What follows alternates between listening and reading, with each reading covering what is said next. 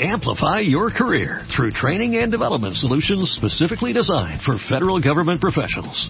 From courses to help you attain or retain certification, to individualized coaching services, to programs that hone your leadership skills and business acumen, Management Concepts optimizes your professional development. Online, in person, individually, or groups, it's training that's measurably better. Learn more at managementconcepts.com. That's managementconcepts.com.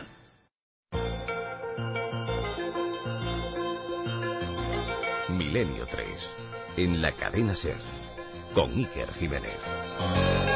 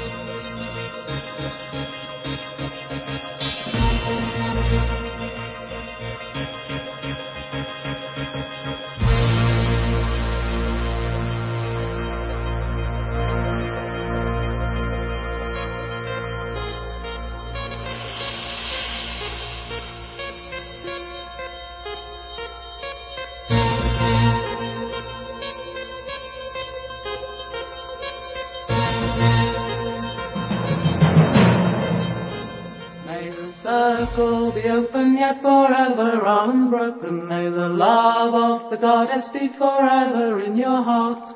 Merry meet and merry part, and merry meet again.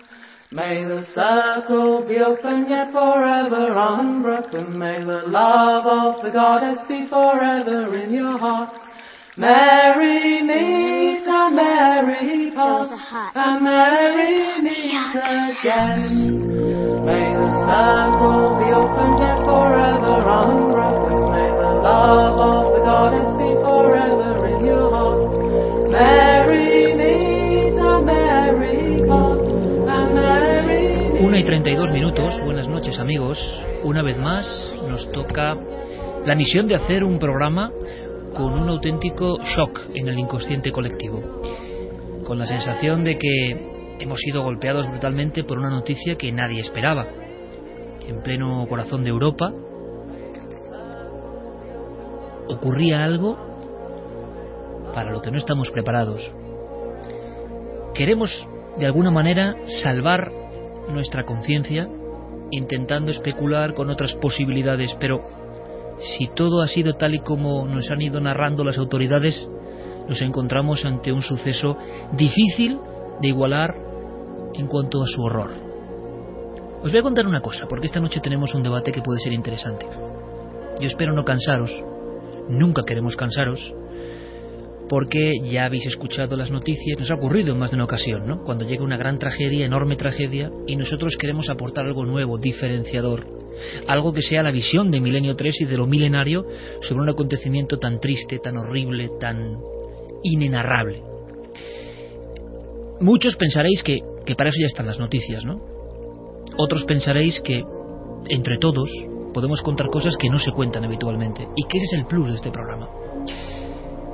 Veréis, yo tengo un humilde videoblog al que podéis acceder a través de navedelmisterio.com, ikerjiménez.com, en las redes sociales de este programa, Nave del Misterio. Y ayer por la noche, después de haber recopilado muchas informaciones al respecto, de haber leído y de haber manejado, digamos, mis tentáculos personales intentando ver qué ocurría o qué podía ocurrir, hice un comentario. Yo utilizo muchas veces ese resorte como uno más, sin saber muy bien a dónde va a llegar esa información, pero sí prestando la atención a la respuesta, al feedback que dicen los expertos, ¿no? Para ver cómo vosotros asimiláis, condensáis respondéis, opináis. En el fondo es lo mismo que hacemos en la radio en estos últimos años, ¿no? Generar una serie de contenidos poco habituales que son importantes para la raza humana, creemos, y que nos interesa mucho saber vuestra opinión, porque muchas veces, muchas veces nos enseñáis cosas. Evidentemente ese vuelo, ese vuelo de la muerte, por desgracia, es el protagonista del comentario. Y al observar las respuestas a las que podéis acceder en este ejercicio un poco eh, poliédrico de información a través de la red, ya sabéis que todo está bien interconectado, pues resulta que yo he comprendido que hay unas lagunas importantes, unas áreas asombrosas. Mi idea es partir del hecho puntual que ya conocéis hacia lo general, hacia qué estamos viviendo, qué está ocurriendo, pero no en un avión en los Alpes, ante la acción de un perturbado, o si ocurren otras cosas, han ocurrido cosas que no conocemos, quién sabe. Yo creo que en este caso está todo bastante claro, pero me puedo equivocar, ojo. Ir a lo general porque este caso concreto nos demuestra una vez más cómo la percepción vuestra de lo que antaño eran consumidores de información ha variado, porque ya muchos consumidores de información son generadores de información, tienen sus propios medios de comunicación. Y hoy en día la opinión está invadiéndolo todo. ¿Hasta qué punto ya nadie se cree nada? Esto me ha parecido muy interesante. Yo en ese videoblog, para no cansaros, simplemente daba mis cinco puntos, lo que se me quedaba a mí, horrorizado, tengo que decir, porque me he imaginado, me he imaginado esa escena, me he imaginado la gente que lo vivió. Me he imaginado ese piloto que, si todo es como nos han contado, tuvo que pensar en cierto momento que por haber salido de la cabina iba a ocurrir lo que iba a ocurrir y quizás solo en ese momento lo sabía él, la gravedad de los hechos. Me he imaginado que tiene que haber un abuelo ahora mismo, lo he imaginado y lo he sentido y por eso os lo cuento. Ahora mismo tiene que haber por lo menos un abuelo que ha perdido a su hija y a su nieta en estas circunstancias. Y encima luego le han dicho lo que aparentemente, lo que parece que ha ocurrido. El dolor es tan inenarrable, tan inclasificable, que lo primero que yo extraía de esta historia es que el horror puede siempre dar un salto mortal sobre lo que concebíamos. Es decir, nosotros tenemos una idea del horror y del miedo y del dolor, pero la vida, que es maravillosa en muchos aspectos, pero también es oscura en otros, nos da una lección que no sabíamos. Y nos quedamos como estáis muchos, ¿no? Creo yo, absolutamente como personas helados, con el corazón casi en shock. El segundo punto iba sobre esa tristeza honda que nos compungía. No a todo el mundo parece. El tercer punto era el azar. Ese azar que a veces, y lo cuento esto porque va a dar motivación al debate que vamos a tener aquí y a vuestras opiniones que hoy son muy importantes a través de las vías de contacto. El azar que a veces queremos no ver. El azar que hace que cualquier vida penda de un hilo y ese hilo nunca lo miramos, ese hilo pertenece a otros. La muerte no queremos ni mirarla a la dama de la guadaña y de la capa negra nos la dibujaban así y daba mucho miedo. Seguimos temiendo la muerte. Por eso esta noche hay algo, hay una segunda parte que puede ser interesante. Políticamente incorrecta, quizá, con palabras que pueden herir, seguramente. Yo solo os pido que estéis atentos a la entrevista que vamos a mantener con una doctora, porque puede merecer la pena, podemos extraer una conclusión. Pero el azar está ahí, y cuando un avión en el corazón de Europa se cae, se precipita es reventado contra las rocas por la acción de cabina adentro, no de cabina afuera como habíamos imaginado, volvemos a sentir todos ese sobrecogimiento, ese lo imposible puede ocurrir. Pero es que resulta que ese lo imposible puede ocurrir te puede pasar en la calle en un paso de cebra debajo de una cornisa, yendo a tu trabajo, haciendo footing, y el ser humano no vive con esa conciencia. Es normal. Estamos hechos para vivir, no para morir. Por tanto, no podemos pensar todo el rato en lo que nos puede pasar, pero ¿Hay alguna enseñanza en pensar de vez en cuando que la vida es como un préstamo? ¿Que el azar está alrededor nuestro constantemente? ¿Que podemos ver cómo nuestra vida se apaga como con un clic? ¿Eso nos puede dar algún tipo de información interesante para vivir la vida más intensamente? ¿Más repleta de conciencia? Incluso, como yo decía, dando gracias a diario por vivir. ¿Podemos olvidar que vivir es un regalo? que cada día se cumple ese regalo, yo pienso que acontecimientos como este nos demuestran que a cualquiera le puede pasar, a cualquiera le puede alcanzar el horror y en cualquier momento.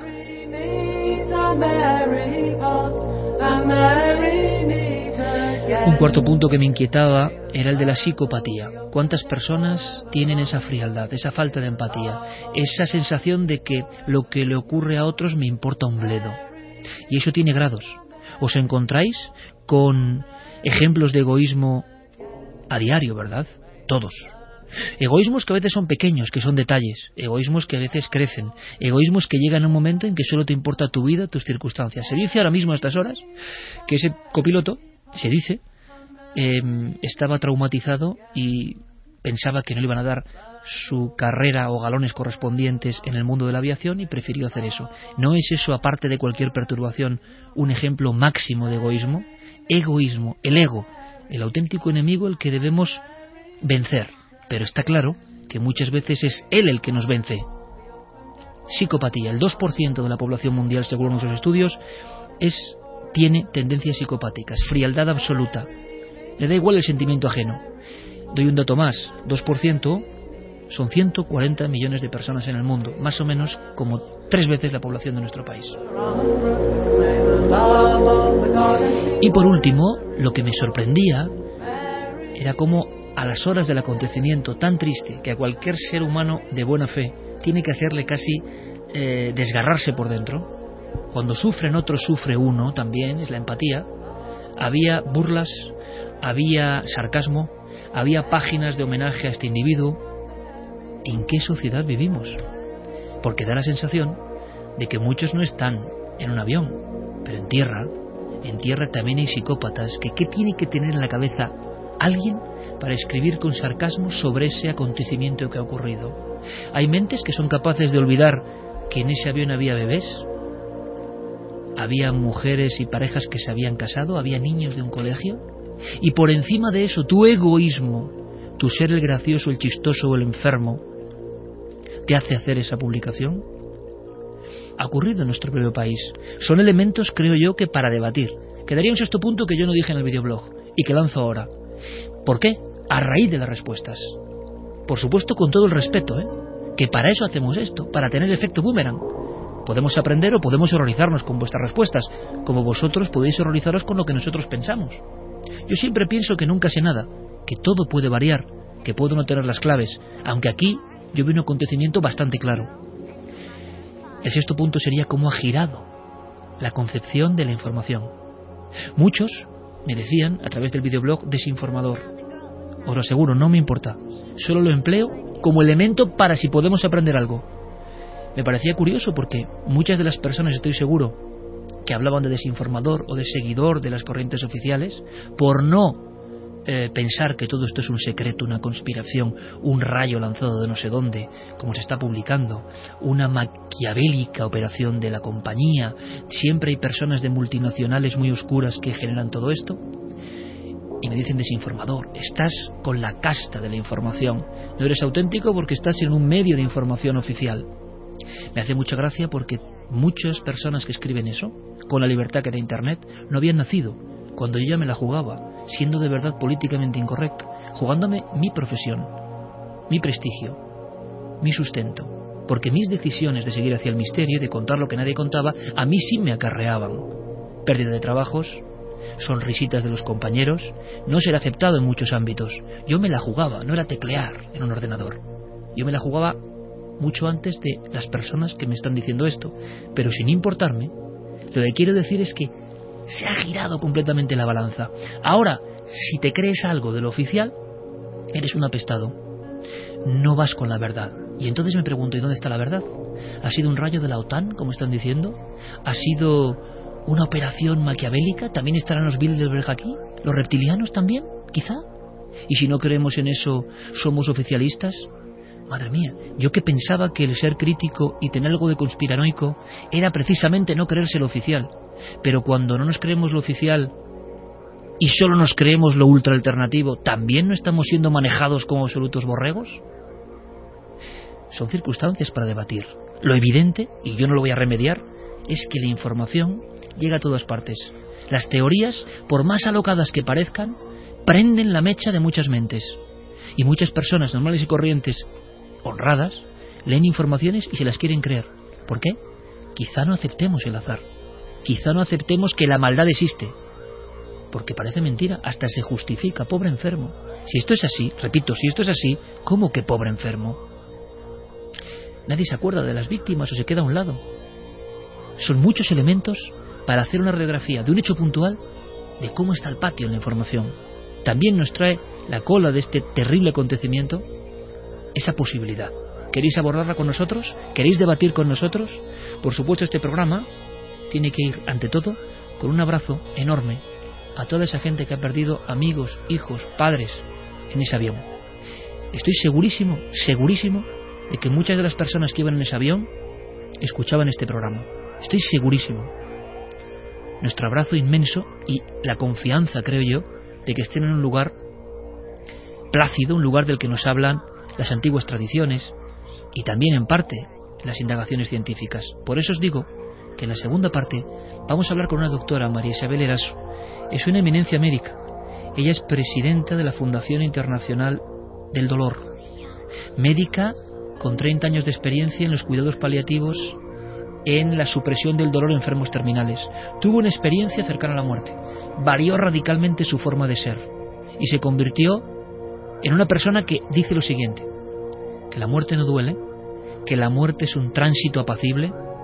Y yo os digo, las palabras de esta doctora pueden enervar a muchos esta noche. Las palabras de esta doctora pueden ser políticamente incorrectas.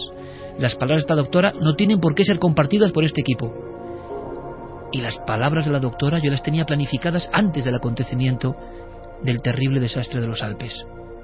Pero fijaos, no lo he quitado. Creo que puede ser interesante. Y vamos a preparar algo así como la muerte no duele. Ve y pasa esto. ¿Podemos seguir manteniendo eso? ¿Lo mantiene la doctora? ¿Por qué ha llegado a esa conclusión? ¿Qué experimento se ha hecho para hablar del tránsito? Dice la doctora que la muerte ocurre mucho antes de que se apaguen las constantes vitales, que ese ser que creemos que sufre esa carcasa ya no está, el ánima, la esencia, el alma, y que ese viaje siempre plácido. Pero ¿y en una muerte traumática? Bueno, son muchas preguntas, ¿no? Si tenéis preguntas, es el momento.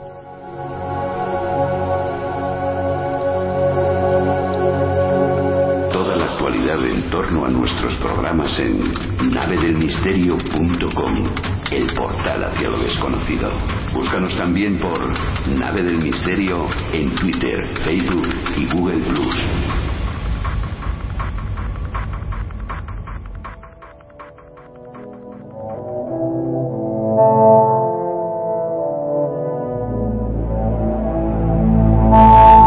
Una y 47 minutos, Yaré Martínez, bandas sonoras maravillosas de este programa, con todo el respeto, y yo lo digo personalmente, con todo el sobrecogimiento, Fermín Agustín en la redacción, trabajando para un programa que es de opinión sobre todo. Y creo que, como estamos en ese shock, tenemos que saber algo más. Aprenderemos algo más seguro. Jaime Pérez Campos, compañero, buenas noches. Muy buenas noches. Clara Taoces, buenas noches. Buenas noches. Carmen, buenas noches. Buenas madrugadas, Iker. Vías de contacto ya, porque yo creo que sí tenemos que volver a recoger ese flujo. Y repito, ¿eh? Con todo el respeto, tú me conoces bien, hace, hace décadas, ¿no? Sí. Y, y sabes que yo no es que esté ni molesto, para nada, me quedo una vez más asombrado de cosas. Y si son cosas que tienen que ver incluso hasta conmigo mismo, yo jamás la voy a criticar, no estoy en contra de nadie que me llame desinformador ni nada por el estilo, lo que quiero es aprender por qué pasa esto, qué ocurre, y con la libertad que siempre nos han dado, intentar analizar un fenómeno que ha cambiado, no tiene nada que ver cuando hacíamos Milenio 3 hace 12 años, 13 años, con cómo está la información del misterio ahora mismo, y eso es muy interesante. Así que yo creo que vamos a dar para este debate unas vías de contacto que pueden arder esta noche. Y ya están ardiendo, Iker, a través de las redes sociales, en Twitter, en Facebook y en Google Plus. Nos tienen que buscar en Nave del Misterio y nuestro correo electrónico. Por si acaso también hay un piloto, que ya Sí, sabemos señor. que hay varios escuchándonos, que nos pueden aportar datos que a lo mejor a nosotros eh, se nos escapan. Y siempre hay alguien que nos puede dar algún dato técnico, alguna forma de cómo se abre la puerta, de cómo conocían, cómo pudieron entrar, hay hachas en el avión, no hay hachas. Todos esos datos, milenio 3 con número, arroba cadenaser.com. Nuestros colegas Diego Marañón y Guillermo León, tripulación esencial de esta nave del misterio, están ya preparando todo en navedelmisterio.com, en ikerjimenez.com y en ikerjimenez.com y en esa nave del misterio podéis acceder a ese videoblog que como siempre Guillermo León eh, lanza a través de Facebook. Tenemos el Facebook de Nave del Misterio, que es el nuestro, y compartimos con el de Cuarto Milenio. lo emitimos esta mañana y había 100.000 reproducciones. Quiere decir que ya cualquier mensaje puede calar cuando está asociado a la actualidad, evidentemente. Y antes de hablar con Santi, que evidentemente es alguien que tiene mucho que decir esta noche, porque es uno de los pioneros de la información conspirativa, conspiranoica, no sé cómo llamarla en este país. Y nosotros hemos dado altavoz a Santi durante 14 años porque considerábamos que ese tipo de informaciones eran interesantes para el público, pero siempre acudiendo a su sentido crítico, siempre, como un elemento más del detective que somos, ¿no? No vamos a abandonarlo sin más. ¿Qué está pasando? Son cambios interesantes y los estamos viviendo porque somos ya muy mayores, hemos pasado por diferentes fases, ¿no? A ver qué nos dice Santi, pero antes, Carmen, esta vez en la redacción también echando humo, evidentemente, somos periodistas, eso es lo primero, y queremos saber quizá los últimos datos, últimos teletipos que pueden interesar a la audiencia sobre este acontecimiento terrible, ¿no? Hombre, yo creo que después de todo lo que se ha dicho sobre la personalidad de Andreas Lubitz, el copiloto que presuntamente es el que estrelló el avión, según además lo que se escucha en la primera caja negra que han encontrado, la segunda siguen sin hallarla, algo que según todos los pilotos consultados es muy extraño. Eh, esa caja negra no se ha hallado, pero en cambio sí que según el periódico Bild, el alemán, eh, ha publicado ya que los restos del copiloto, algunos de los restos se han encontrado y mediante pruebas de ADN han verificado que es parte de su cuerpo. Eh, ahora es interesante que esos restos sean analizados para ver si contenían algún medicamento o algún otro tipo de sustancia. ¿Por qué dicen lo de medicamentos? Porque la policía ha hallado en su casa numerosos medicamentos para tratar una serie de, males que al parecer afectaban a, a Lubitz. Eh, tenían, decía, un síndrome subjetivo de sobrecarga, Em, hablando en palabras normales, estaba quemado por el estrés. Em, es cierto que los compañeros dicen que siempre se quejaba del sueldo, de los horarios, de él personalmente. Él personalmente siempre se estaba quejando y aún así su sueño había sido siempre. O sea, que era un amargado. Sí, diciéndolo con palabras normales, sí, era Hablando una persona. cristiano, ¿no? Lo que pasa es que esto debe ser más normal de lo que creemos, eso de que los pilotos antes eran personas que cobraban unos grandes sueldos, bueno, pues al parecer eh, ahora las cosas están cambiando, eh, varios medios de comunicación han publicado conversaciones con pilotos que dicen que no solamente los copilotos, eh, fíjate un dato que a mí no lo sabía y al leerlo me ha puesto un poco los pelos de punta. En Europa, un piloto puede llevar un avión con solo 250 horas de vuelo. En Estados Unidos hacen falta 1.500 para que alguien eh, pueda llevar un avión con pasajeros. En Europa 250 horas. Este hombre tenía unas 650 horas de vuelo. No solamente eso, sino que incluso esos eh, copilotos que están aprendiendo pagan por hacer esas horas de vuelo. También se sabe. habrá que ver si esa información también es real o no, ¿no? Como todo, ya como dudamos de todo, pues muchos dirán, bueno, lo ha publicado un periódico. ¿y qué? Lo han publicado muchos periódicos. Se está hablando de, varias cosas, el por qué se preguntaba todo el mundo, qué ha podido llevar a este hombre, a Ludwig, a estrellar un avión con 150 personas. Eh, se ha hablado del síndrome de Amok. El síndrome de Amok es eh, un síndrome, por ejemplo, publicó un, un libro Inés Geipel que se titulaba así, es un síndrome que de repente eh, es una espontánea explosión de rabia salvaje que hace que el afectado mate indiscriminadamente. El nombre procede además de una palabra malaya, que es mengong, que significa atacar y matar con ira ciega, y es allí donde por primera vez se observa en Malasia eh, un síndrome así, por eso le ponen ese nombre. Amok, pero es difícil compaginar esto con la respiración relajada y, aparentemente normal que dicen que ha ocurrido, ¿no? Depende, si iba medicado, si no iba medicado. Eso habrá que verlo también con los análisis que se hagan del cuerpo. En ese síndrome de Amok, eh, Inés Geipel publicó un libro que trataba sobre esto, sobre todo sobre las personas que entran en los colegios y matan a todo el que se pone por delante. Y dice que hay una serie de rasgos comunes en todas esas personas que sufren este síndrome. Suelen provenir de familias bien situadas, viven en ciudades pequeñas, tienen fama de excéntricos, tienen pocos amigos y buscan desesperadamente su papel en la sociedad. Al parecer no lo encuentran, están dolidos con la sociedad porque por algo no han sido aceptados.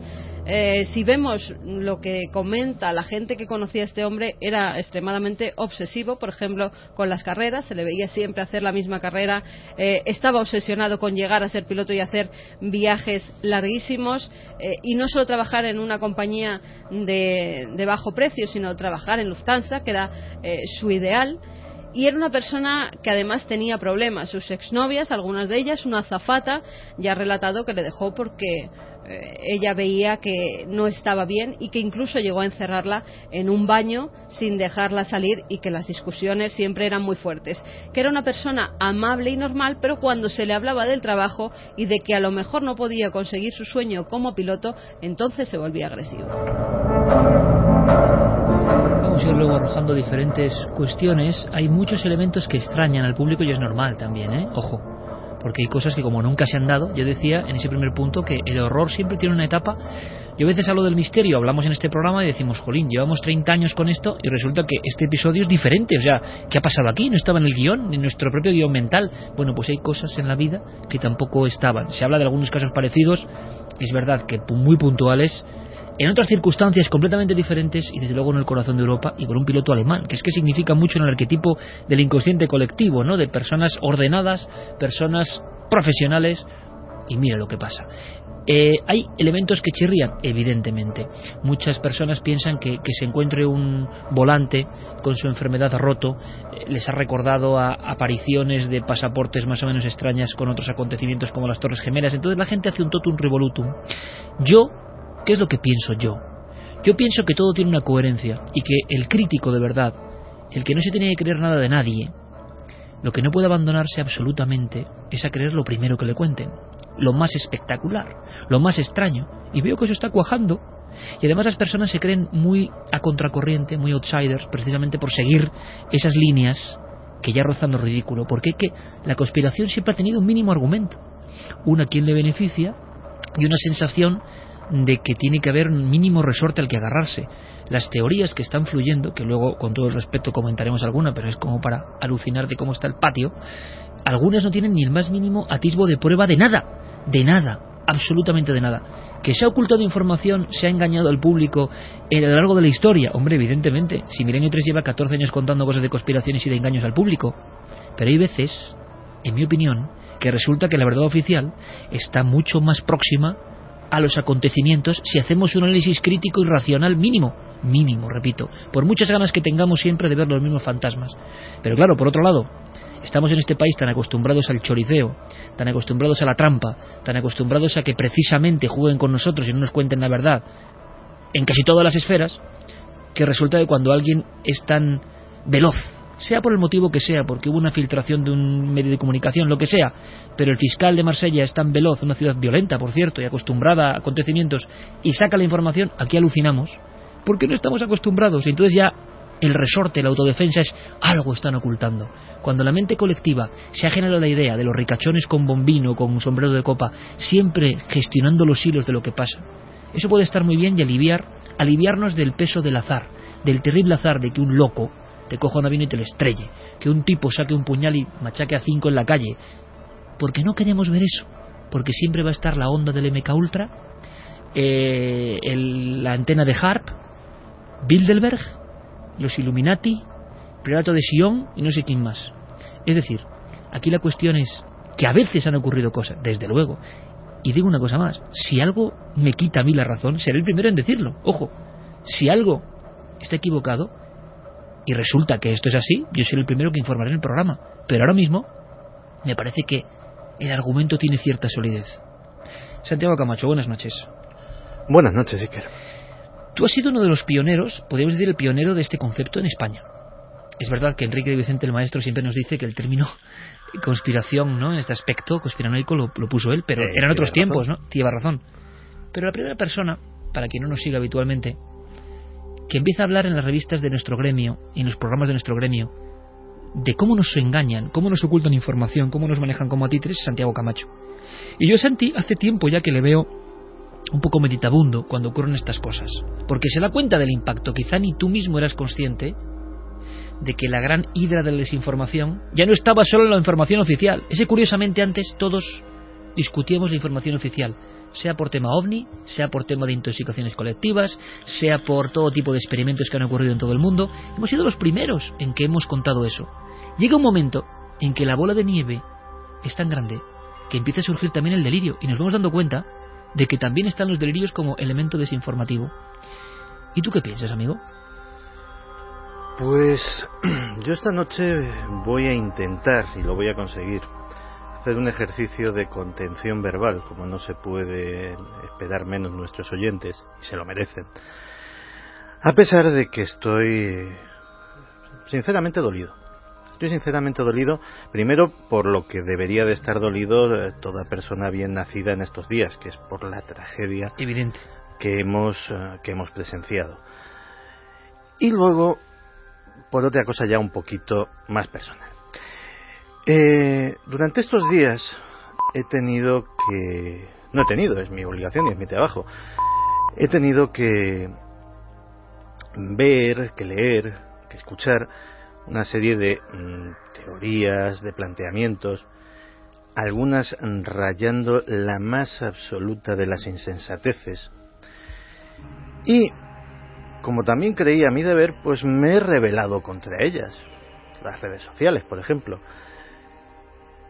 Y ha habido en concreto una, una única respuesta, pero esa me ha dolido como una bofetada. Y ha sido, eso es lo que nos has enseñado.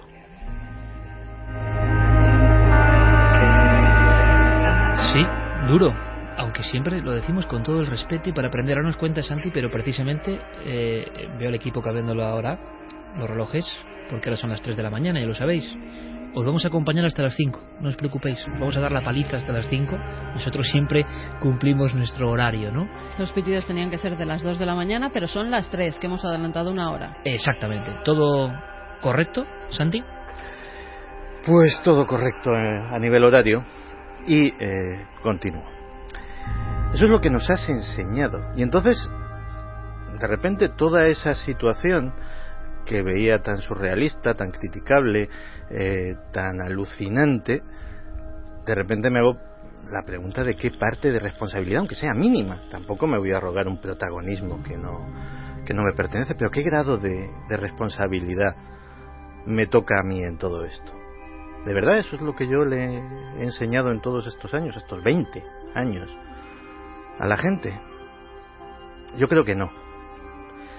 Yo creo que estamos confundiendo las reglas de este juego, vamos a llamarlo así. Antes, y puedo parecer el abuelo cebolleta, cuando se hablaba de conspiraciones, se hablaba de teorías que estaban basadas en algo, en algo, por tenue que fuera. No voy a decir una prueba, porque cuando se tiene una prueba ya la cosa está demostrada, ya no es una teoría. Pero caramba, un indicio, una fotografía, un documento, un testimonio, algo. Si hablamos del asesinato de Kennedy, por poner el ejemplo histórico que a todos nos... De la primera gran conspiración. Hay multitud de indicios forenses, multitud de eh, elementos eh, cronológicos que no concuerdan, hay fotografías extrañas, personajes que no cuadra su, eh, su localización allí. Hay un montón de hilos en los que debatir. Cuando hablamos, por ejemplo, de si el hombre fue o no fue a la Luna, que parece de las teorías de conspiración una de las más disparatadas, caramba, había una serie de fotografías, las sigue habiendo, susceptibles de interpretación. Unos dicen que la interpretación es una y otros le sacan más, eh, le sacan más punta y dicen que es la contraria. Pero hay algo material a lo que agarrarse y sobre lo que debatir.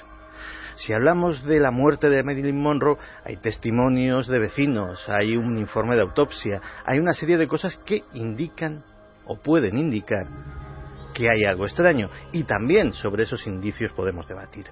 Podría extenderme así durante toda la noche citando casos, pero eh, no, sería, no sería edificante. Y a lo que voy, de un tiempo a esta parte, a las dos horas, tres horas, veinticuatro horas de suceder cualquier hecho eh, generalmente luctuoso que llena los noticiarios de todo el mundo, que conmueve a la sociedad, empiezan a surgir esas teorías. ¿Pero basadas en qué? En auténtico humo. Yo podría hacerlo. Yo podría jugar ese juego. Claro. Lo he pensado también. Montas una teoría de lo más disparatada y vas a ver cómo hay personas que lo creen de verdad. Sí, yo podría. Eh, decir, vamos a imaginar la novela, la novela implicando generalmente a los sospechosos habituales, etcétera, etcétera, de la conspiración del accidente de este avión.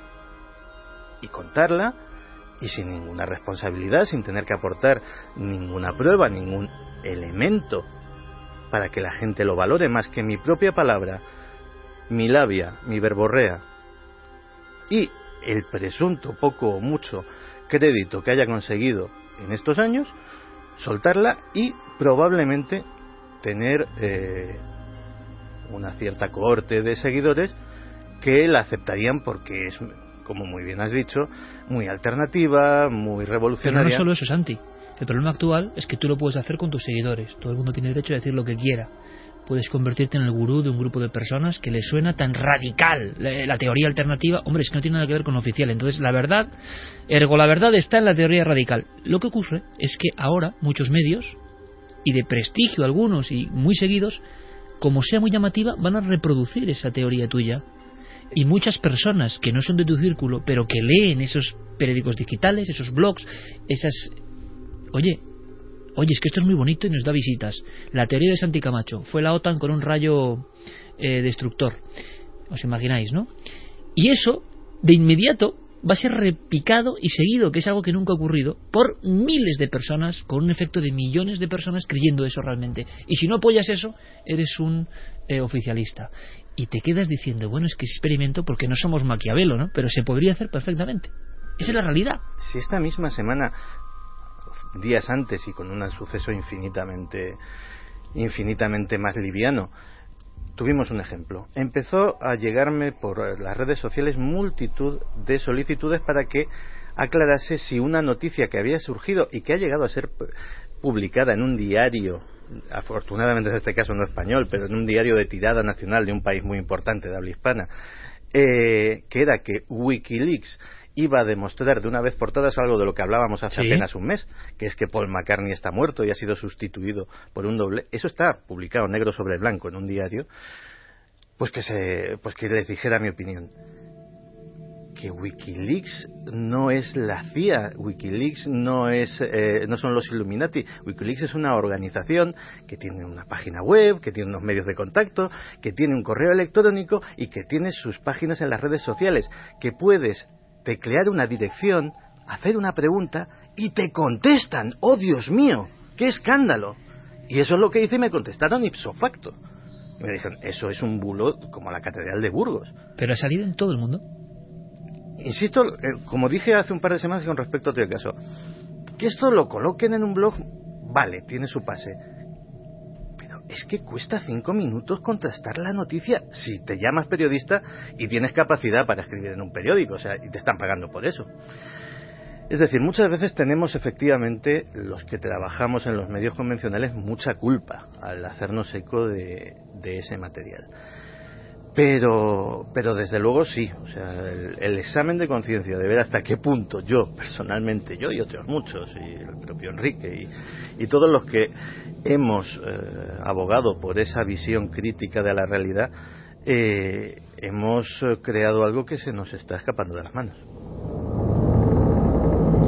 Son factores, ¿no? Hay que influye que ha cambiado la forma de informarse también. Y eso está generando una serie de fenómenos que si te pones desde fuera, sociológicamente son muy interesantes, pero también nos dan el trazo de por dónde vamos a ir en el futuro, ¿eh? Yo he hecho otro experimento que es, eh, claro, los países afectados principalmente han sido España, Francia y Alemania.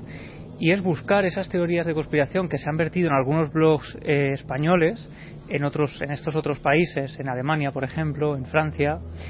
Y me he llevado la desagradable sorpresa de que no me he encontrado nada, absolutamente nada. Es decir, todas las teorías de conspiración absurdas que han surgido eh, surgen en este tipo de blogs españoles. He buscado incluso... Bueno, mismo al decir eso, Javi, una parte del público y de nuestros seguidores tienen, tienen el derecho a hacerlo, ¿eh? Al decir teorías de conspiración absurdas en torno a este accidente. Bueno, personalmente opino que son teorías sí, sí, absurdas. Perfecto, perfecto. Pero muchas personas que te admiraban ya van a decir oficialista, como estás en la cadena SER, como si estás en Mediaset, como si estás en Antena 3, como si estás en Televisión Española, donde sea, ya te están dando una pauta para tapar la información. Que no me quiero burlar de nadie ni decir nada y cada uno haga lo que quiera. Pero no os dais cuenta que eso es como una espiral que nunca se acaba. Es decir, cuando la conspiración solo defiende tus ideas, solo se acopla a lo que tú ya piensas, que los americanos son muy malos, que los judíos son muy malos, los rusos son muy malos, que seas de segunda división, pero sobre todo americanos, ¿no? Siempre vas a tener al final la razón. Todo puede ir por ahí. En cuanto tú dices absurdas, porque algunas es que, es que yo no creo que quepan en cabeza humana, muchas personas que de verdad te seguían, ahora se están llevando un chasco, porque dicen, pero si este era un periodista del misterio en vanguardia, significa para parte de la audiencia, y lo digo de nuevo con todo el respeto, que tú ya no eres un verdadero seguidor del misterio si apoyas algo que te parece coherente, la navaja de Ockham. Oiga, es que parece que va por aquí, que en este caso parece que va por aquí, que podemos ser engañados, de acuerdo. Pero hombre, decir que hay un rayo paralizante que se lanza desde la OTAN, o decirles cosas que se han dicho, ¿cómo no os dais cuenta que si no es, que si fallaríamos a nuestra gente de verdad si eliminásemos nuestro sentido crítico al analizar un tipo de información de ese calibre? Claro, precisamente además yo he hecho la prueba de ampliar la búsqueda. Eh, tú hablas de algunas de esas teorías de conspiración que se han vertido en algunos eh, medios, entre comillas, en algunos de estos sitios. Que el copiloto saltó, he llegado a leer. Hmm. Sí, Que claro, es verdad. sacado. Que el copiloto llegó a saltar. que llevaba un, paracaídas en la muñeca. Pero es que Pero se ha dicho por personas, oye, con toda la bondad, pero creyéndolo de verdad, porque porque por lo que creen, lo que creen es que es imposible que un informador oficial diga la verdad.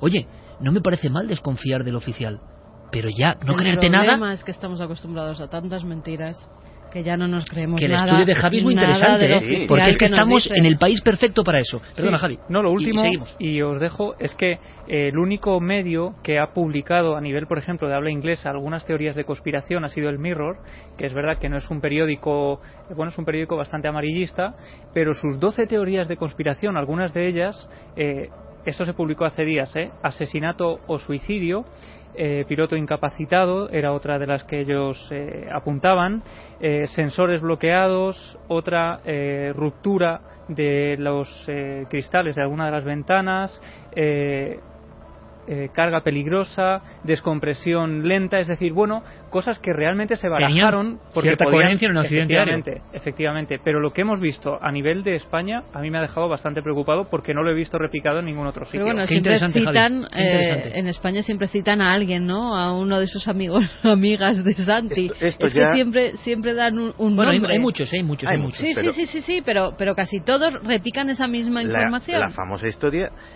de Sorchafal, que la última vez que lo comenté aquí me hacía gracia y ahora me empieza a hacer un poquito ya menos, que es un señor, que es un estafador, que vive en Estados Unidos y se hace pasar por una monja.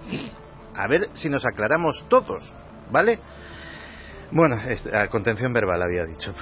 Eh, desde luego, eh, un fenómeno que yo creo que tengo contestado es que las mismas personas que están diciendo todo esto, si la versión oficial fuera que han fallado los altímetros, que el piloto automático se ha vuelto loco o que ha habido cualquier otro fallo mecánico, es decir, si ahora mismo se encontrase la caja negra, la caja negra técnica, la caja negra de, las lecturas de los sensores y eh, surgiese, oye, pues ha habido un problema técnico en el avión y no aparece la grabación por ningún sitio, la otra caja negra de las voces ha desaparecido, es decir, la situación contraria.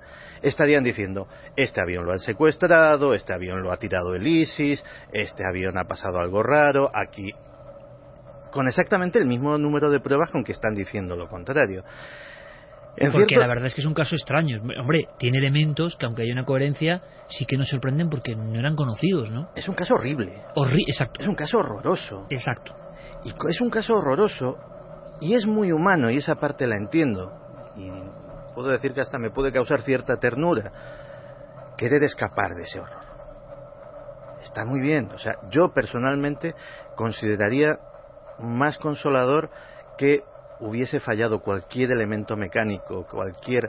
eh, que, Que todavía no lo han descartado, ¿eh? no, no, y, y hacen muy bien. Desde Francia se ha dicho en las últimas Hasta que no informaciones encuentren la caja negra. que hasta que no encuentren la caja negra no se puede descartar también que además hubiera un fallo mecánico.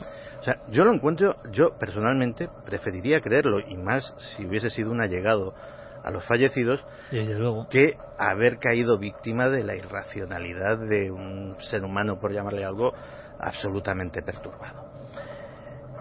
En, la, en la raíz de muchas teorías de conspiración que surgen automáticamente cuando sucede, cuando sucede algo Como un esto, efecto reflejo del inconsciente también, ¿no? Sí.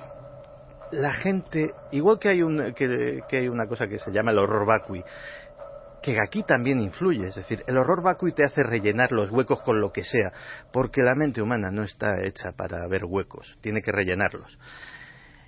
Aparte de ese horror vacui, hay un horror tremendo al caos.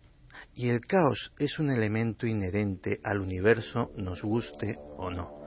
Preferimos pensar que alguien, aunque sea muy malo, aunque sea un Illuminati, aunque sea eh, un banquero, aunque sea un ISIS, aunque sea Bin Laden, da igual. Tiene los hilos. Tiene el control. El control. Sabe lo que está haciendo, aunque sea un absoluto eh, acto de maldad.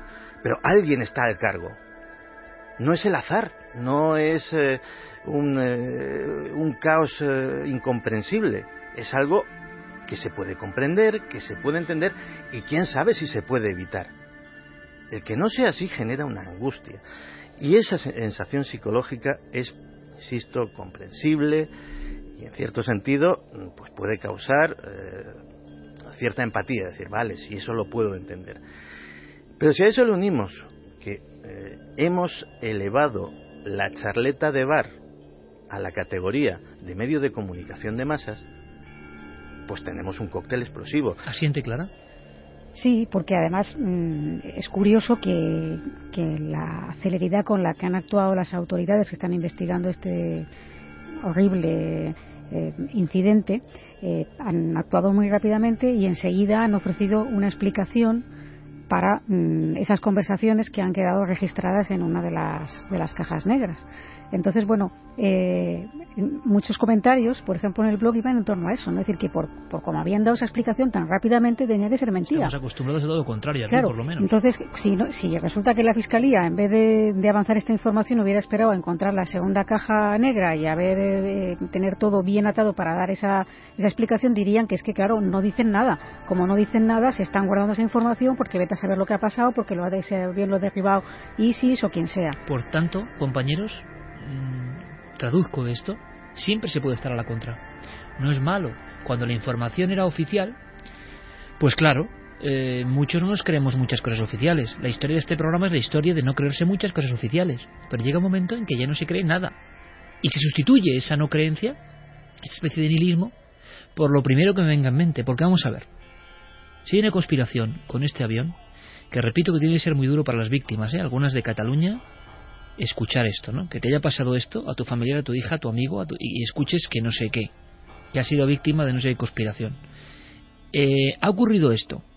Otra cosa es que se habla de que si la compañía tiene no sé qué, que si lo han hecho muy mal, que como un piloto con problemas está. Eso desde luego, pero eso es lo cotidiano, no hablamos de eso. Los miles de fallos sistemáticos que hay en cosas, eso es evidente, ¿no? Eso ocurre y en la sociedad estamos en la sociedad del fallo, hasta en la sociedad que menos fallos suele tener a nivel de ingeniería y de estructuras, que es la alemana precisamente. O sea, hasta ahí puede pasar esto. Y eso es deleznable y ya veremos. Pero ¿qué conspiración hay aquí? Es que lo que no entiendo de verdad, y ahora me gustaría escuchar a nuestro público en la primera andanada, ¿qué conspiración hay? O sea, ¿por qué se ha derribado ese avión si no ha sido como se ha contado? ¿Por qué?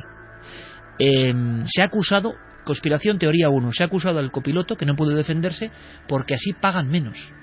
Eso es absolutamente incierto y es justo lo contrario. Pero es lo que mucha gente Vamos cree. ¿no? Se, se repite y se repica y se queda en el cerebro.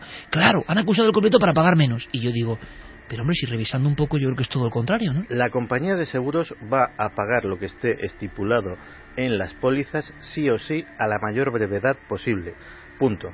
Luego, si se demuestra, y parece ser que van por ahí los tiros, que ha habido negligencia de la compañía porque su deber es detectar el estado mental Claro. de sus empleados y ha dejado pasar por alto que este señor tenga los mandos de un avión, entonces la compañía de seguros procederá contra la compañía, pero ya habrá pagado a los afectados. Y aparte de eso, si ese informe es negativo para la compañía, los propios afectados podrán proceder civilmente con su indemnización ya en el bolsillo, podrán proceder en los tribunales por negligencia contra la compañía y solicitar las compensaciones que estimen oportuno, por daño moral, por mil dieciocho mil cosas y desde luego por negligencia punible. Es decir, es que cuando decía insensateces, ese era el tipo de cosas a las que me refería. Pero esta es una básica, ¿eh? Comparte muchísima gente y además pienso que de buena fe, ¿eh? Muchas veces porque han escuchado eso, porque han leído eso. Tú vas a un periódico en el medio digital, puedes elegir y ves eso y, oye, se te quiere y dices, es que esta gente, mira que sinvergüenzas, ¿no? Y ya se te ha quedado. No, no estoy diciendo que el que mantenga eso sea un inmoral. No, no, es que muchas personas es lo que leen también. Se están acudiendo a la teoría B.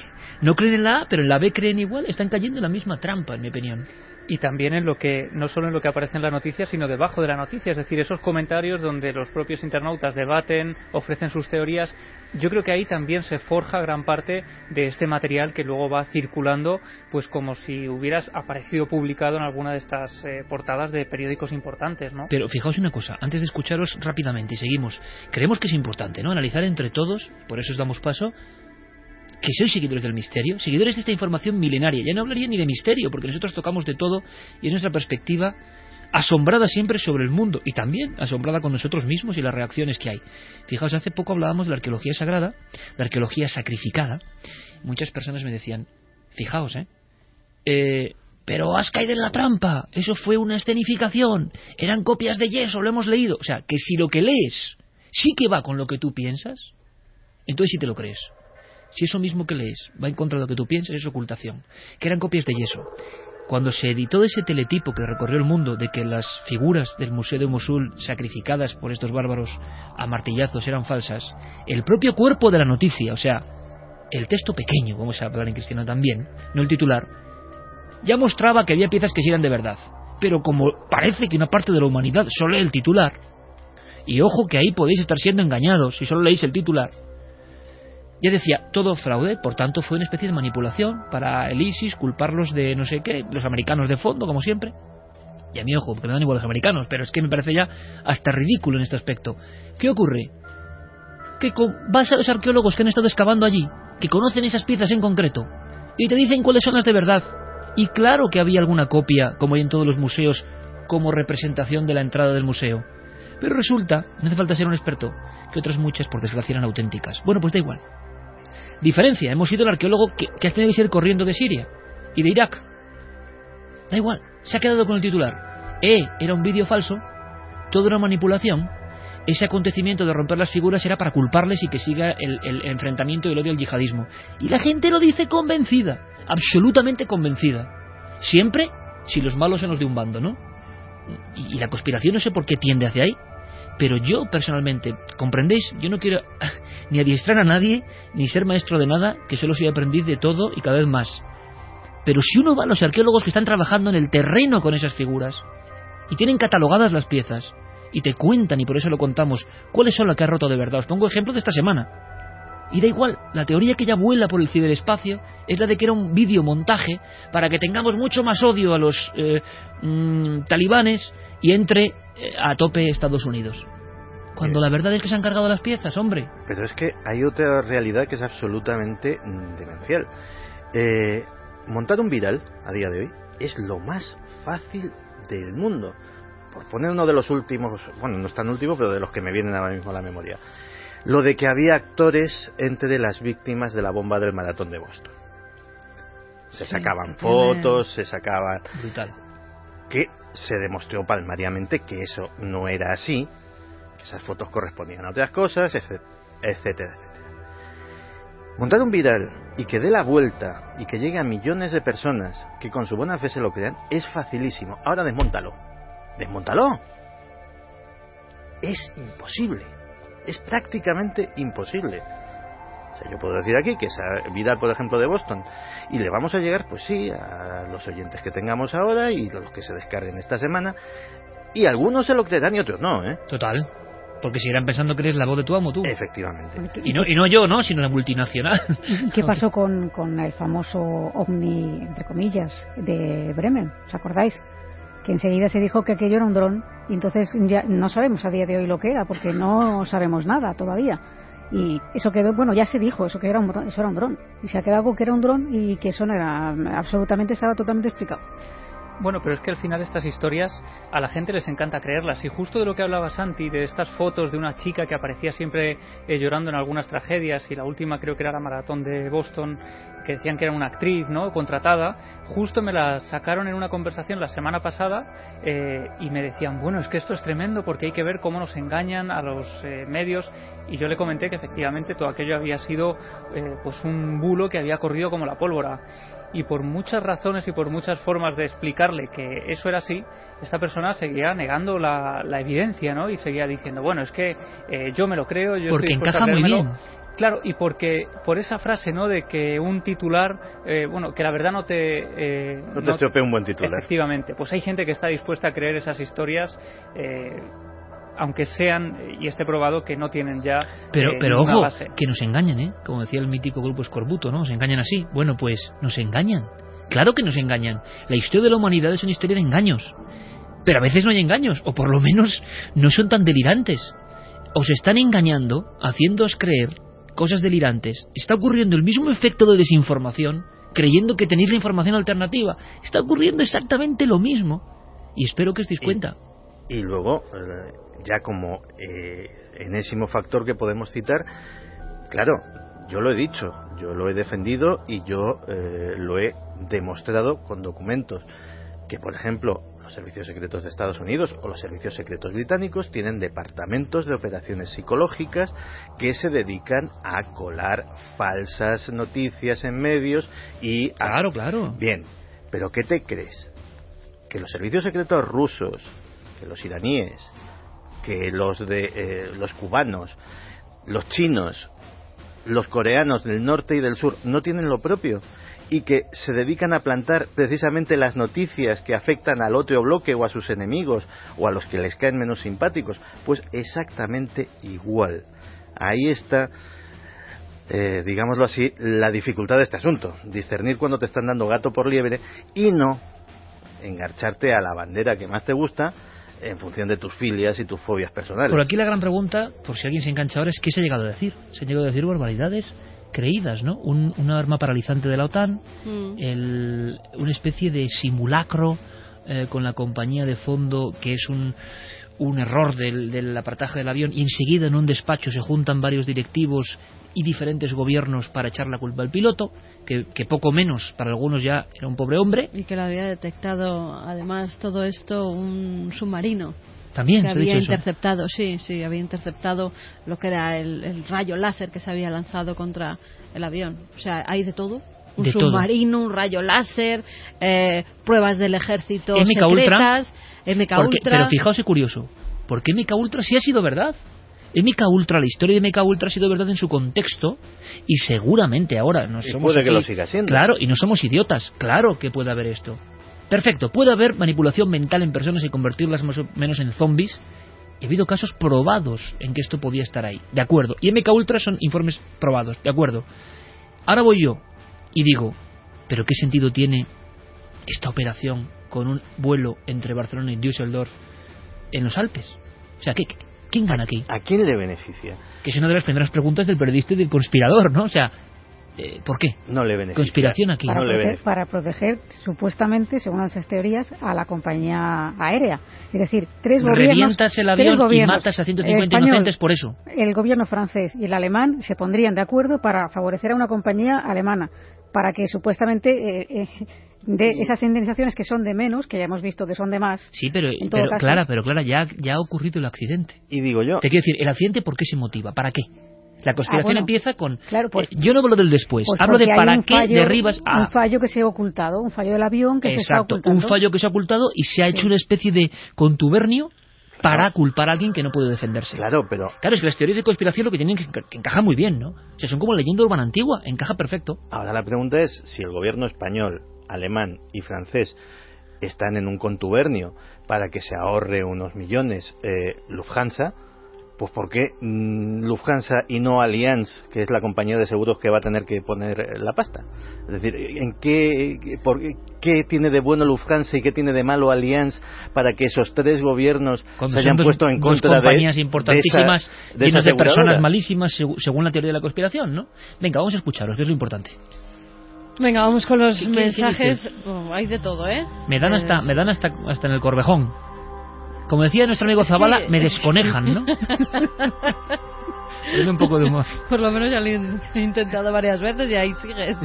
Jonathan Calvo dice, si por algo me gusta escuchar a don Santiago Camacho es porque dentro de los investigadores de la conspiración es el más equilibrado. No dice que del todo, pero el más. Hoy me estoy desequilibrando un poco. pero Sabe bueno. separar bastante bien el grano de la paja. Isidro Calderón, la compañía está siendo transparente en la medida de lo posible, le perjudica mucho más la culpabilidad del piloto que un fallo mecánico. Rafael Saturnino, dice un amigo de Facebook, publicó en su muro que un periodista alemán había informado de que el copiloto se había convertido al Islam en una mezquita fundamentalista de Bremen y que era un atentado islamista. Como soy hablante de alemán, inmediatamente busqué y encontré enseguida el blog del periodista y el periódico digital en el que escribía.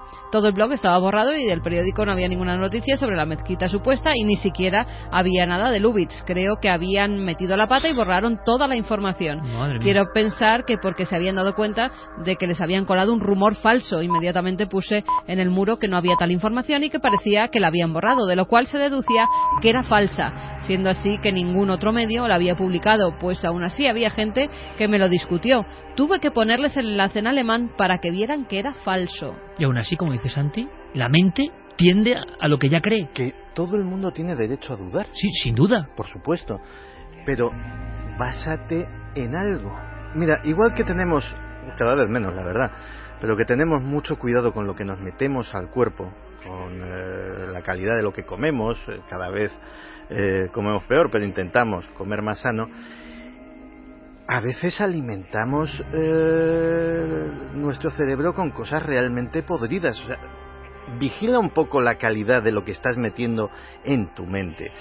Y si un dato, una noticia, te chirría, jolín, contrastarla no cuesta tanto de verdad, que es que tenemos, día es más fácil. tenemos el mundo al alcance de ¿Es los más dedos. fácil o más difícil? También, también. Porque hay tanta desinformación También, también. En, en la misma noticia que antes ibas a los medios. Es que lo que dice Santi no es tan fácil, ¿verdad? Es que no es tan fácil. A es que todos ahora nos pueden engañar una 20.000 noticia veces, claro, además claro. se repite la más misma en diferentes medios copiando unos de otros. Y cada vez es más difícil además contrastarlas, Claro. porque hasta los grandes medios de comunicación Sí, sí, han sí, sí, caído evidentemente. en esas en esas falsedades que se han publicado inmediatamente, en cuanto se han dado cuenta han rectificado. Es un poco el criterio común, el ser detectives de nuevo ante el marango de la información. Pues sí, un poco sí, porque si no es que es imposible saber. Y eso es otra conspiración, ¿eh? O sea, la eh, avalancha de datos, de información auténtica y falsa a la que estamos sometidos todos los días, hace que, teniendo la mayor cantidad de información disponible de toda la historia, probablemente seamos de las por lo menos de las generaciones últimas desde la desde la invención de los medios de comunicación desde la invención de la radio por poner una fecha probablemente de las peor informadas Sobreinformación igual a veces a desinformación, ¿eh? Sí, bueno, y lo que habrá también es una ansia de publicar algo diferente al resto de medios, con lo cual cualquier información novedosa y distinta pues sirve para alimentar este monstruo, ¿no? Esto que decía Carmen además es que hubo quien creó una página de Facebook Esto es. ensalzando a Andreas Lubitz como un héroe del Estado Islámico Sí. y yo creo que esto fue lo que pudo dar lugar a este tipo de noticias. Luego, esta dijeron página que era una página de, de humor un poco Eso es, efectivamente. Era de humor. Sí. Era de humor. Eh, humor. Eh, su página de Facebook, eso sí la han bloqueado.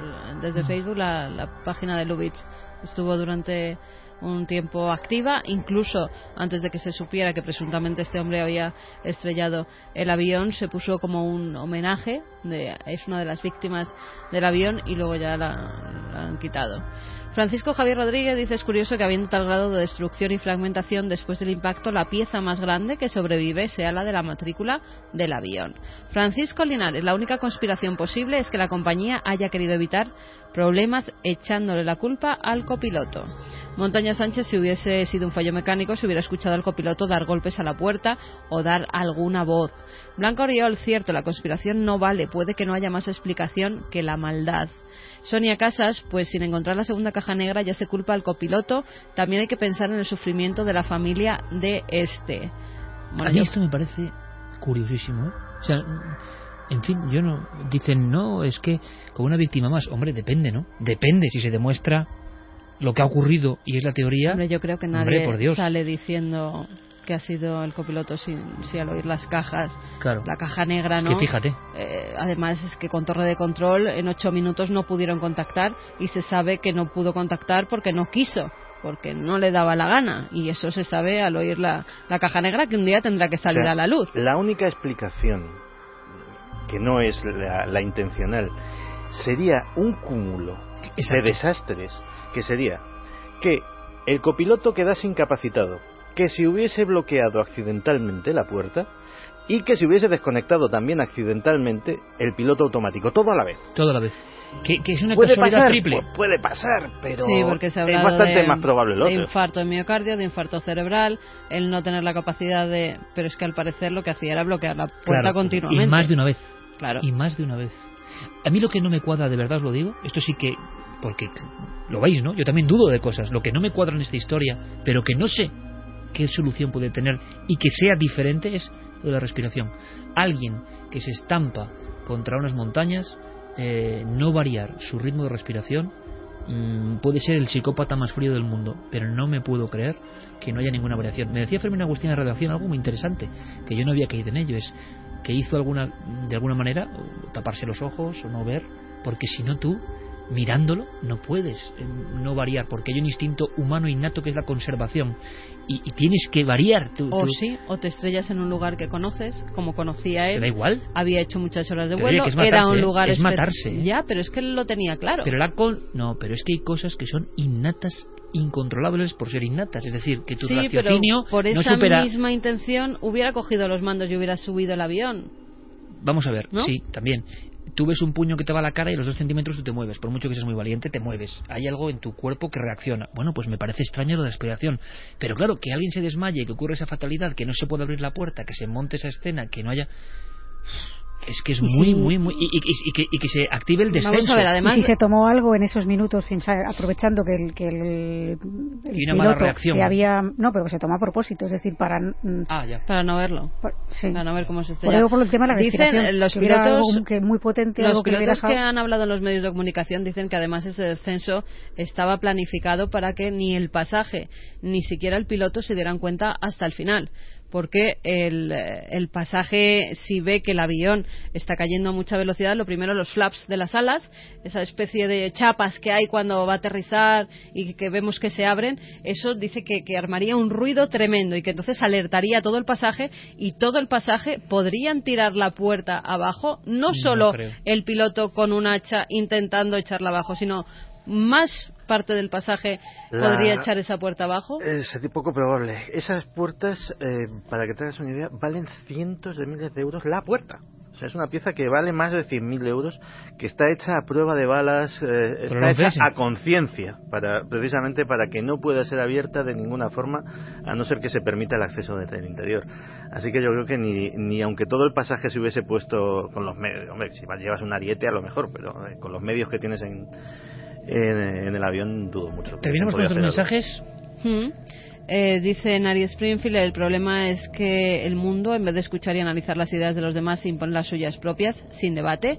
Entidad oscura y muchas veces que algunas cosas no se cuentan, pero muchas otras. La respuesta más simple y evidente es la más acertada. José dice, habéis contado y dado a creer teorías conspirativas más absurdas en otros casos, pero en este suceso os parece un disparate. A ver si nos dice cuál es más absurda. Lo dejamos para luego. A ver si hay alguna más absurda que, que lo del rayo de la OTAN, por ejemplo. Bueno, es bueno saberlo. Sí, sí, sí, que nos, que nos ponga el, el link. De, de Sí, a ver, a ver cuál es. dicho, Pero es muy interesante. Luego seguimos, pero yo os hablaba de, de la cuestión de la muerte y que precisamente, eh, mm, pues hacer, hablar de esto ahora era un poco crudo. Pero mira, yo no sé si puede haber cierto alivio. Sé que lo que dice esta doctora puede ser hasta un poco hiriente. Os pido toda la atención. Hay muchas personas que creen que nacemos ya con un pacto escrito y que nuestra vida eh, está escrita. Hace 10 años murió un maestro en el ámbito de las paraciencias y de la información. Todos los que estamos aquí hemos trabajado con él, excepto Javi, yo creo, ¿no? Eh, Fernando Jiménez del Oso. Precisamente una de las mejores introducciones del tema de la muerte es esta que nos legó hace más de 35 años.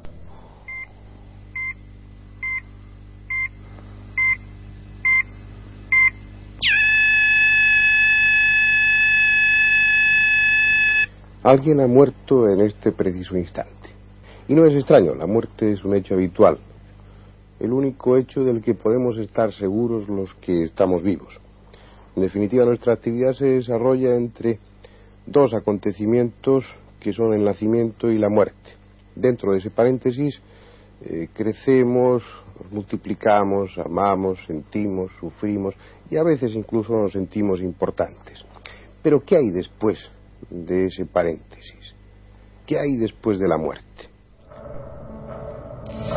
Hablamos con María Isabel Eraso, eh, presidenta de la Fundación Internacional del Dolor, anestesióloga y persona con una capacidad y un currículum impresionante. María Isabel, buenas noches. Hola, muy buenas noches a todos. Bueno, quería felicitarte por un trabajo que desde luego es diferente, es singular, porque lo primero que nos dices es que algo así como que la muerte en el fondo no es eso tan angustioso y doloroso que siempre hemos imaginado, ¿no? Puesto que no. La muerte eh, como tal no existe para nosotros. La muerte existe para los que se quedan aquí y ven los cadáveres y tienen que enterrar, pero para las personas que se van, las, las energías que se van se marchan antes de que, de que el cuerpo pierda sus así que no vive la situación que aquí llamamos muerte. Esto es bastante revolucionario, aunque muchísimos médicos, y conocemos a un buen puñado de ellos, estáis en la vanguardia de, examinar ese momento, ¿no? Esa especie de, trasvase a, otro mundo, a otra situación que ni conocemos. Pero tú además tienes el, aliciente, en este caso, de que cuentas una experiencia personal que me gustaría que nos recordases, María Isabel, que es que tú eres una médico, eh, pues como la inmensa mayoría de los amigos médicos, ¿no? Que piensan que que bueno, que hay mucha leyenda, que en el fondo lo que queréis, y es, me parece muy bien, es mitigar el dolor del enfermo. Pero a ti te ocurre algo en tu vida que te hace cambiar esa perspectiva, ¿no? Sí. Yo en un principio, antes de que me ocurriera algo, era muy escéptica, súper escéptica. Y yo mitigaba el dolor y la angustia del paciente que se iba a morir o los familiares, pues con sedantes, ¿no? Y con sedaciones pero después de pasar una experiencia como la que yo pasé, que tuve una enfermedad muy complicada, una peritonitis con una septicemia, pues lo mío fue tan agradable y tan maravilloso que realmente no me lo creía. Tardé, tardé 10 años en estudiar el tema a fondo y ya nunca jamás he vuelto a tratar al enfermo igual, al contrario, cuando veo que está en situación ya terminal, evidente, lo que hago es acompañarle al otro lado porque estás yendo y viniendo y le puedes acompañar y ayudo a los familiares a que le acompañen y entonces no se vive como una tragedia, se vive como algo maravilloso. Eh, doctora, eh, yo creo que estas palabras tuyas son importantes en el mundo en que vivimos, ¿no? Un mundo que evidentemente oculta la muerte. Pero tú qué sentiste? ¿Se puede explicar eso? ¿Es un poco inefable? ¿Por qué de pues repente ese cambio radical? Eh, la verdad es que lo que siente una persona, si pudiéramos hacer un resumen, eh, cuando se está marchando del cuerpo, es una sensación que nos es súper conocida. Cuando estamos después de comer echando una cabezadita, que te vas yendo, que la televisión está puesta pero la dejas de oír y estás ahí, eh, que te vas, que te vas y estás a gustísimo, pues eso es lo que se siente en ese momento. Es un placer. ¿Morir no duele, por tanto, doctora? ¿El acto concreto de morir? No, no, no, no, no, para nada. Es una liberación es una liberación y además nunca estamos solos, ni siquiera cuando terminamos de desprendernos del cuerpo, que por supuesto no estamos solos, pero antes de desprendernos de este cuerpo tampoco estamos solos de aquí a que de eso que los familiares de las personas que están ya en los últimos momentos dicen que ven a su madre o a su madrina o a un hermano o a su padre que lo están viendo pues porque los está acompañando. Eh, que solos no estamos. Doctora, cuando tú eh, recibes este impacto tremendo, esta, esta visualización de lo que es casi el tránsito que, te ocurre en tu enfermedad, cuando regresas dices que son 10 años de estudio para, para comprender, porque imagino que todo el sistema médico al que tú pertenecías también te hacía pensar que alucinaciones, medicación, las respuestas más o menos escépticas, ¿no? Claro, es que a mí se me cayeron los palos de sombrajo de, de todo lo que había estudiado. Entonces, yo lo que hice fue tampoco me creía las cosas que me contaban, ni me creía mucho lo que me había pasado, lo que hice fue estar un año leyendo, leyendo, leyendo y metiéndome en todos los las escuelas de sabiduría que pesqué para ver, aprendí también hebreo, aprendí cábala, me metí en todos los sitios y al cabo de los años pues yo ya adquirí un conocimiento propio personal. Claro, y es la dualidad entre el médico, el especialista de gran prestigio como es tu caso, porque la muerte nos ha llegado a través de milenios en nuestra genética con miedo y angustia. Y aparte, por los propios médicos que nos cuentan que se para el corazón, se para la respiración y estamos en una agonía. Y tú nos cuentas y esto creo que es clave, que el tránsito se produce antes. Sí, pero también tienes que ver quién sale ganando con todas estas cosas, porque, por ejemplo, las religiones salen ganando mucho asustando con el tema de la muerte, porque nos tienen muy angustiados con lo que hay al otro lado y con el crujir de dientes y que hacemos pecados y esas historias, ¿no? Y, esas cosas y a los médicos igual los angustian mucho a ellos, a los propios médicos y lo que supone para un médico perder a un paciente y se ve desde otro punto de vista. A la hora de la verdad es algo natural como la noche y el día, la primavera, el verano, el otoño, el invierno, todas esas cosas. Es una cosa súper armoniosa y en ese momento lo entiendes. Si te es un clic que se te abre y lo entiendes todo. Ahora imaginamos, doctora, la circunstancia por la que todos hemos pasado alguna vez. Un grupo de personas, un hospital, muchos tubos, una enfermedad terminal y esa persona que de repente ya no emite señales vitales, se ha muerto. Nos quedamos con la duda de si ha sido angustioso, si ha muerto sin dolor.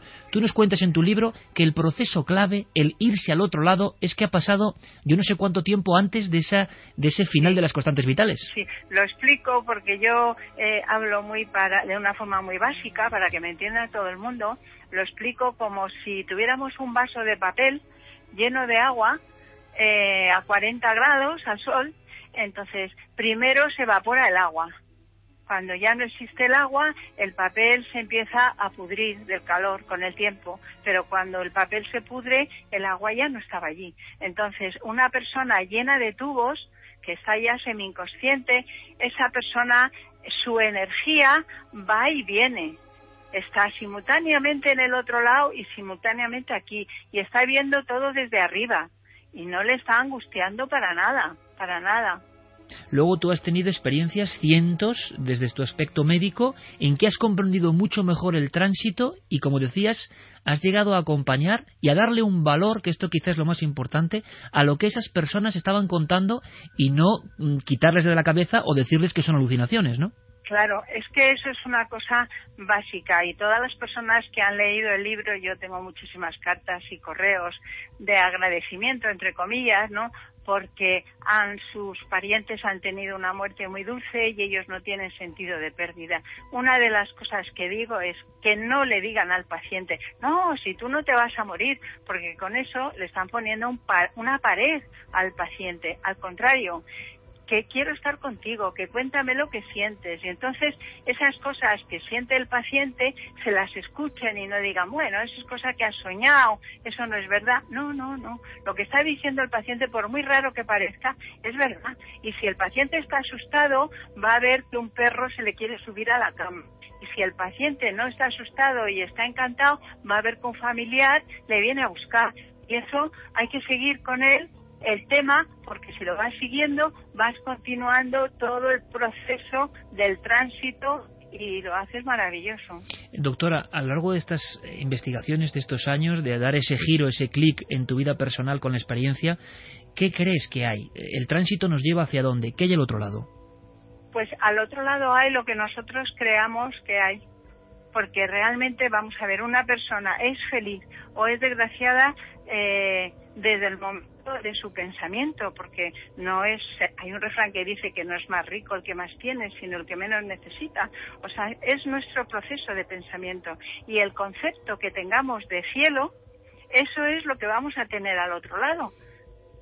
Esa es la verdad. Si al otro lado lo único que hay es una energía máxima, entonces el concepto de la máxima energía que tengamos, ese es lo que vamos a tener has vivido muchas experiencias con personas que con tu cambio de chip em, hacían ese tránsito y entonces todos los fenómenos, digamos, apacibles, armoniosos, visitas, gente conocida que ya no está entre nosotros y que lo ven, ya tú no lo veías como alucinaciones o cuestión médica, sino como una verdad que, doctora, se repite, hay como un patrón que se repite. Se, se, es efectivo, es exactamente eso lo que tú estás diciendo. Y enseño a los familiares, y el libro enseña a, pasar juntos el tránsito y la verdad es que lo pasan muy bien. El que se va, se va encantado y el que se queda no tiene sensación de duelo porque se queda lleno del otro y sabe que sabe que está que el cuerpo se ha quedado así, pero la energía sabe que está por aquí y sabe que va a seguir estando por aquí, pero también está por allí porque la energía no tiene forma ni cantidad. Es es otra cosa, es que es otra dimensión, es aprender a entrar en otra dimensión. ¿Qué es bueno? ¿Qué es bueno hacer cuando un familiar nuestro está en ese tránsito y qué es malo hacer cuando uno está en ese tránsito?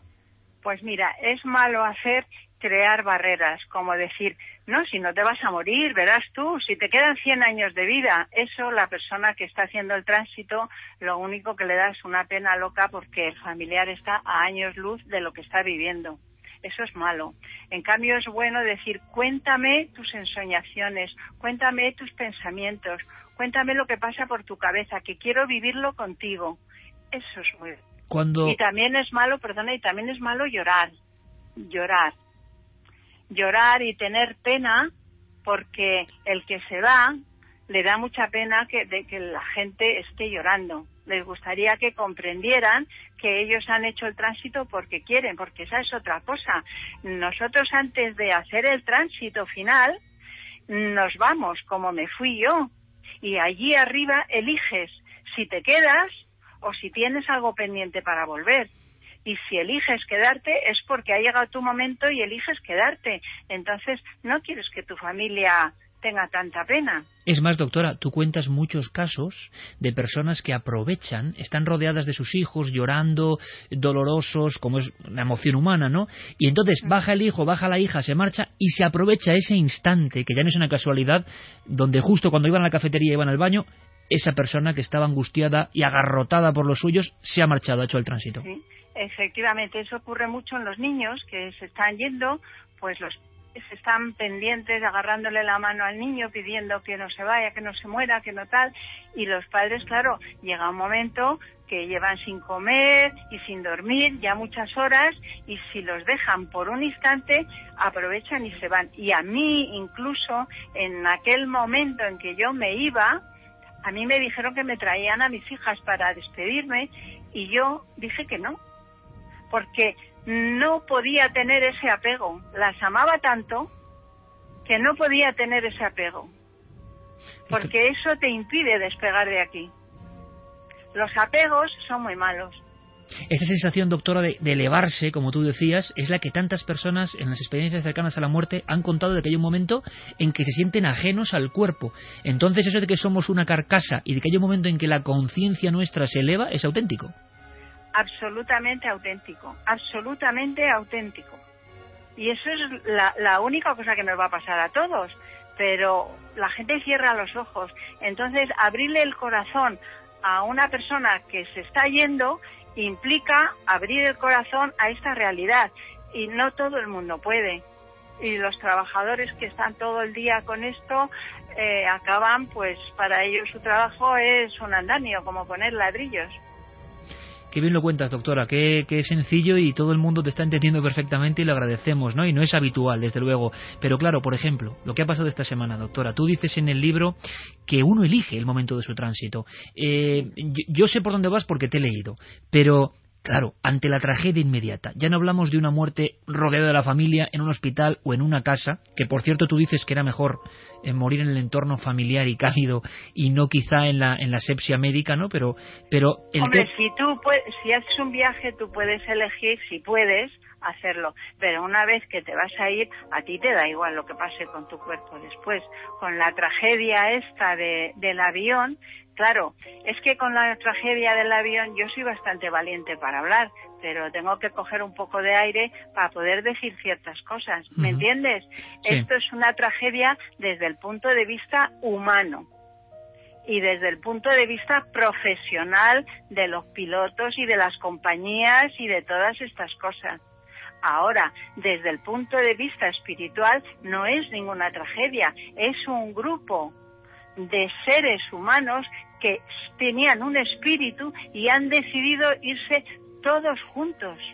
Yo cuando escribí el libro, al poco tiempo fue la tragedia de los trenes de, Atocha, de la estación de Atocha, y añadí un capítulo para las personas que habían perdido familiares en una tragedia como esa, que es parecida a esta. Entonces hay una serie de test y una serie de pautas para no sentirte en medio de tanta tragedia, porque realmente depende todo del punto de vista que lo veas. Desde el punto de vista espiritual no es una tragedia. Desde el punto de vista humano es una tragedia y el uso que se hace de ellos es una tragedia.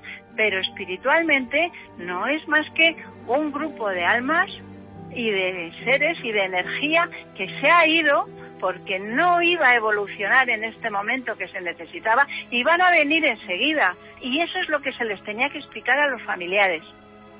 Pero claro, suena muy duro, ¿no, doctora? Es decir, ¿qué le podríamos decir a, las personas que han perdido ah, violentamente ¿no? una vida de un ser querido? ¿Es tan complejo, imagino, ni siquiera abordarlo? Desde el punto de vista de la creencia pues espiritual, ¿tú qué le dirías? Pues yo, eh, lo que llamamos creencia espiritual, que la confundimos con creencia religiosa, lo desapruebo. Yo aprobaría más una conexión espiritual con ese ser que tienen que cuando se ha marchado es porque ha decidido que era su momento.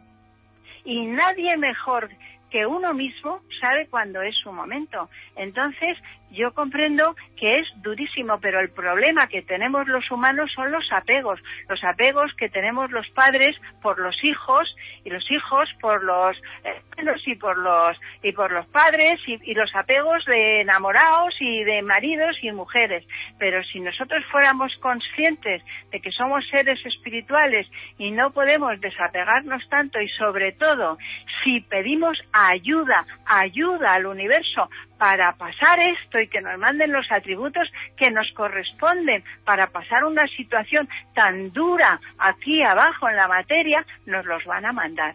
El estudio que has hecho en el fondo también saca otra conclusión y es que perdiendo ese temor a la muerte con el que nos han machacado, eh, poniéndolo distancia y viéndolo con esta perspectiva más espiritual o del tránsito placentero, también disfrutamos más de la propia vida, ¿no? También somos más conscientes, ¿no? Por supuesto, es que se, primero se disfruta de la vida, vas a todos los sitios sin pensar en cuándo te va a tocar ni en cuándo no te va a tocar irte, porque hay veces, mira, yo hay veces que estoy en avión y oigo ruidos raros y digo, anda, mira, pues ahora a lo mejor ya no vuelvo y me quedo arriba, pues se estaba estupendamente. ¿Me comprende? Perfectamente. La sensación, por tanto, es que lo que está al otro lado, doctora, para dejarlo claro de final, lo que está al otro lado eh, quizá no se puede explicar muy bien con palabras humanas, pero tú tienes la conciencia absoluta y la certeza de que es algo positivo, que yo creo que estas palabras pueden ayudar a mucha gente esta noche, ¿no? Sí, sí, sí, es absolutamente positivo y maravilloso.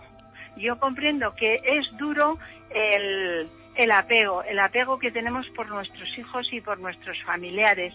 Y hay que ser héroes, pero aquí estamos para, para ser guerreros. Nosotros ha cogido ese avión porque era el momento que tenía que marcharse. Y cuando muchas veces algunas personas, sobre todo del accidente de, de Atocha, que yo estuve ahí ayudando a las personas, decía, pero si es que era jovencísimo, se acababa de terminar la carrera. Ahora es cuando empezaba a vivir. Bueno, pues ahora es cuando ha decidido vivir en el otro lado. Pero, pero yo te pregunto, mm, porque lo estará preguntando el público que nos oye, y en ese avión, por ejemplo, había niños muy pequeños, aparentemente sin conciencia, dicen. Mm, eh, vamos a ver, los niños pequeños hasta los siete años tienen una apertura que tienen todo el conocimiento, hasta que se los socializa y se les considera que tienen uso de razón, que es cuando se le han cerrado ya al niño todos los conocimientos. Pero cuando un niño se va siendo niño, evidentemente viene como maestro de unos padres. Esos padres tienen un duro aprendizaje en esta vida que han elegido, porque los aprendizajes los elegimos todos antes de venir, ¿eh? y en ese duro aprendizaje está la muerte de un hijo, que bajo mi punto de vista es el aprendizaje más duro que puede existir en este mundo, que se te, se te muera un hijo y se te vaya. Aunque yo tengo una paciente que se le han muerto tres en una edad adolescente, y la mujer hay que verla. Está organizando conferencias y ayudando a la gente y bueno, ha trascendido y es la mujer más feliz del mundo. O sea, que es que todo hay que ver cómo nos lo cómo nos lo tomamos y cómo nos lo venden y cómo nos lo utilizan. Porque, claro, es que mm, si nos enseñaran, aprenderíamos pero ni los medios de comunicación nos enseñan, ni la religión nos enseña, ni la política nos enseña. Es todo sesgado en beneficio de otros. Entonces, no aprendemos. Doctora, hemos intentado aprender contigo. Sabemos que es complicado para, porque la materia, las emociones y, los apegos existen, evidentemente. Ahora, tú nos planteas la posibilidad de trascender y nos hablas de ello en Viajeros en Tránsito. María Isabel Eraso, ha sido un placer escucharte. Revolucionario, imagino que removerá también muchas conciencias, ya te imaginas, pero es tu experiencia personal como médica. Lo que pido a las conciencias que estén sufriendo es que digan tres veces seguidas con, con, fe, ayuda, ayuda, ayuda. Y les da una calma interior y dentro del dolor hay paz interior.